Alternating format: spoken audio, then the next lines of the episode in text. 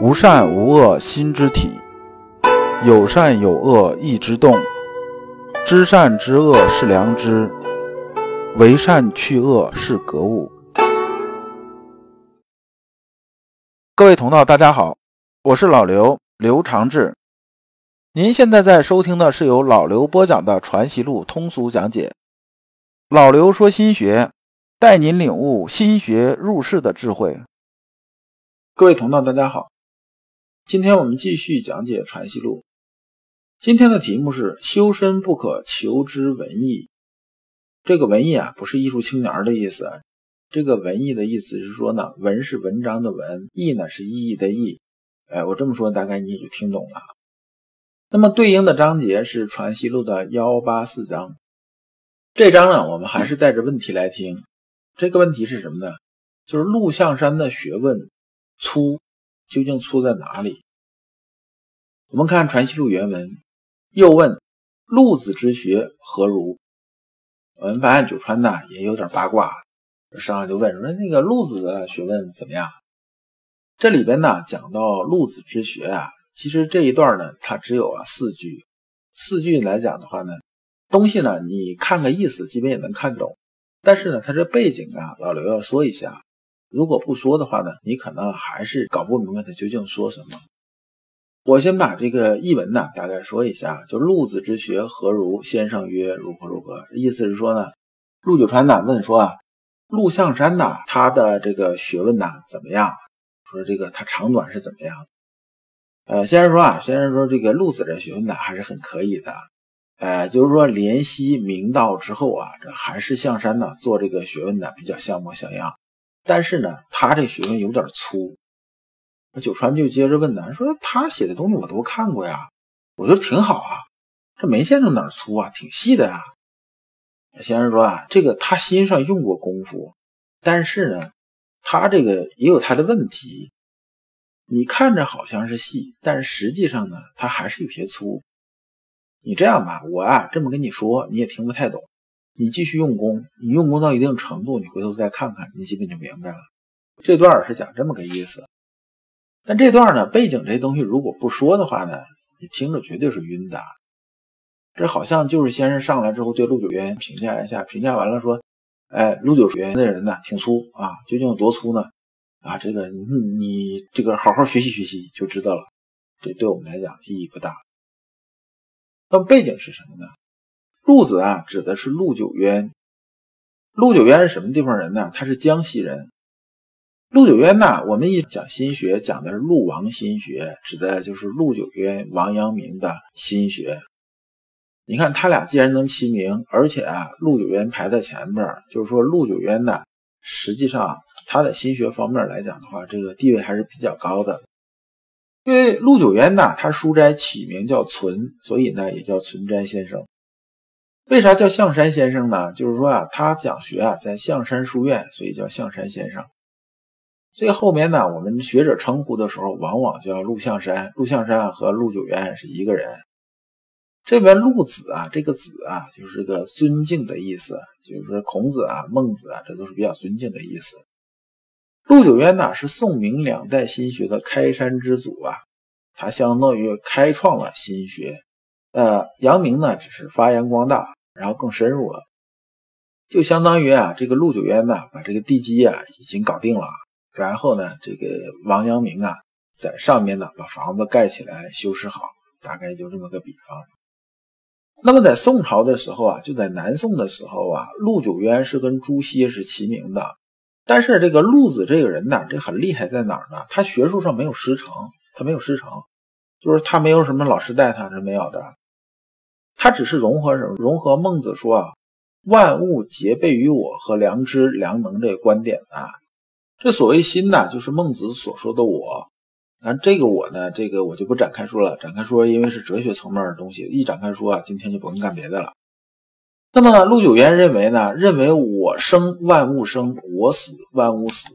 意思是说呢，我在这个世界里边呢，就是说这客观世界对我来讲呢，只有我有意识、我有知觉的时候啊，这个万事万物对我来说呢，它是有意义的。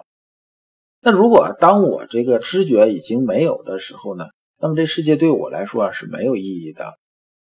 这听着好像是有点唯心，但实际上他这个讲的这东西啊，这个是心机理，它不是纯粹唯心。他讲的是什么呢？讲的是说啊，我们除了意识世界是我之外呢，还有什么呢？还有之间有个交互关系，就是互相影响、互相交互这种关系。这就是啊，陆九渊提出来的新机理，也就是一个新的学派、心学。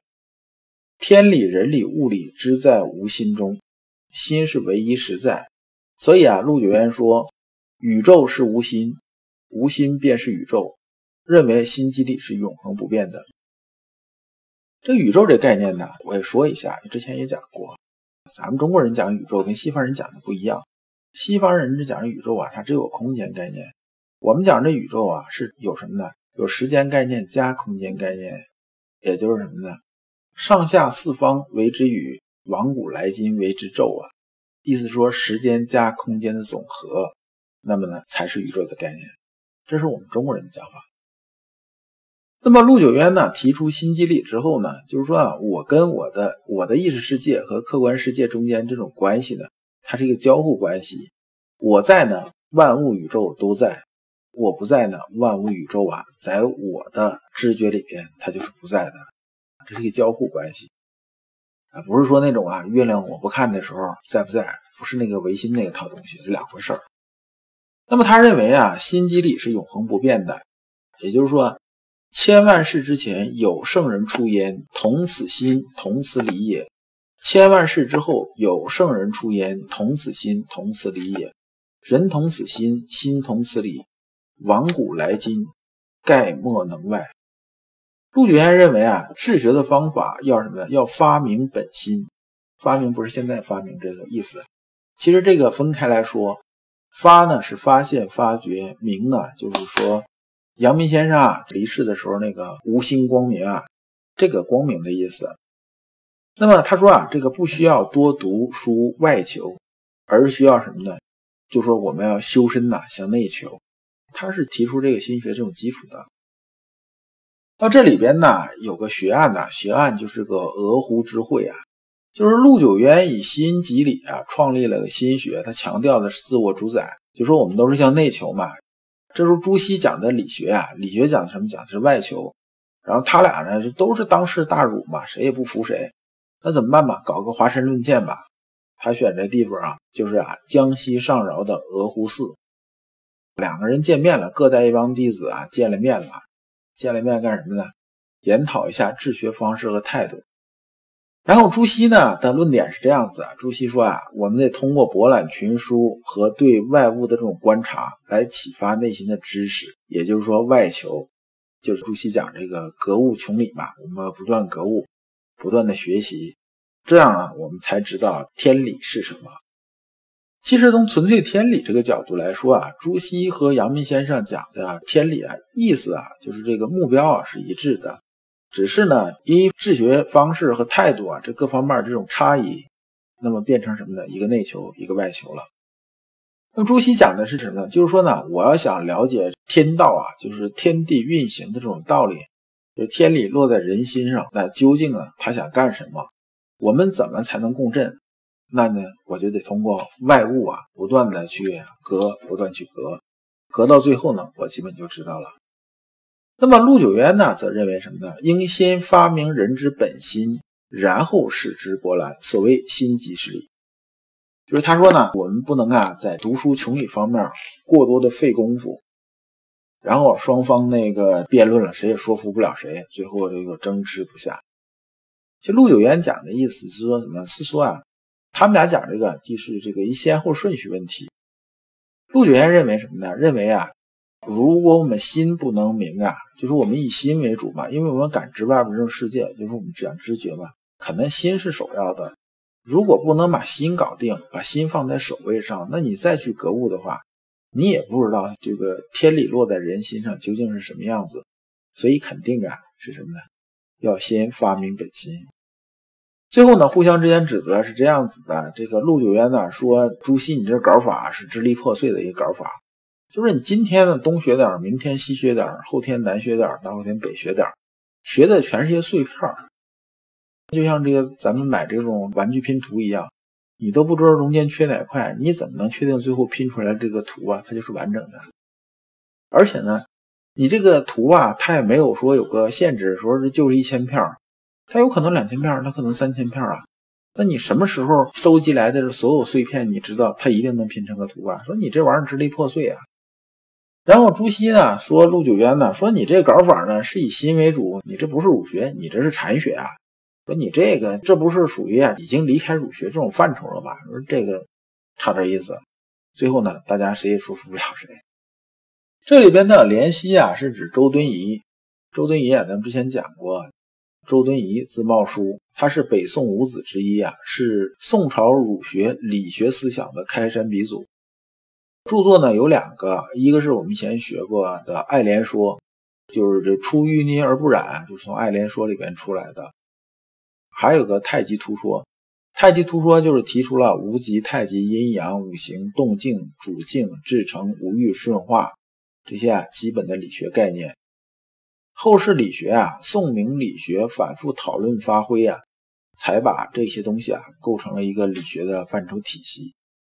而明道呢，又指的是程颢，字伯纯，号明道先生，是北宋时期理学的奠基人，落学代表人物。思想主张呢，主要是有三个这种思想主张。核心思想是说呢，说万物皆只有一个天理，意思说啊，天理是万物的本源，先有理，后有万物。然后第二呢，是把天理和理论道德直接联系起来，说啊，人伦者，天理也，就是父子君臣，天下之理。意思说，整个社会构架呢，它就应该是符合天理的。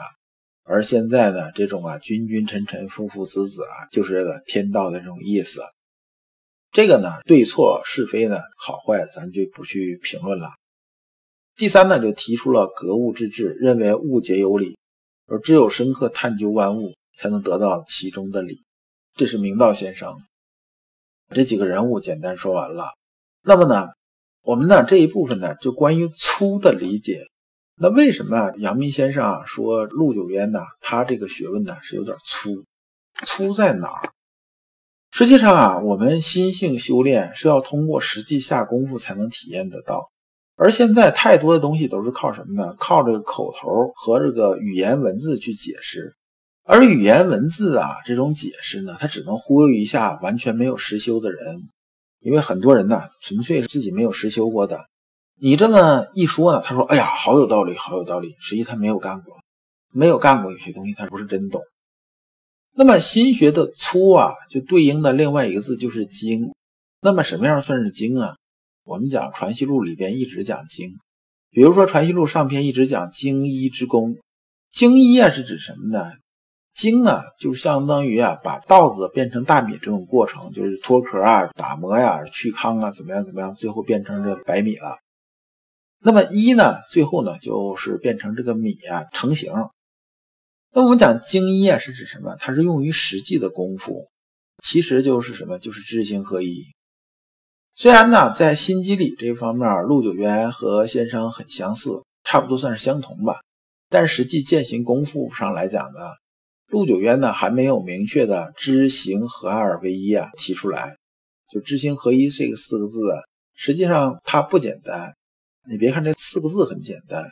你没有亲身的体验和实践呢，还是什么呢？哑巴吃黄连的，他知道是怎么个苦，他说不出来。你没吃，你不知道。那之前我们老刘说心学啊，通俗讲解里边呢，这个指南里边咱也说过，说你必须呀得亲身来体验，结果不重要，重要的是过程。如果没有过程的话，光看一个结果是没有意义的。我的结果呢，是我的结果，我的结果不是你的，我的答案也不是你的，因为你和我的特质不一样，你碰到的情况也不一样。我光把答案抄给你，对你是一点帮助都没有的。如果你不知道如何进入心学殿堂，如果你在为人处事时经常左右为难，如果你在入世践行时经常茫然无措，那么你可以加老刘的微信，老刘的微信是。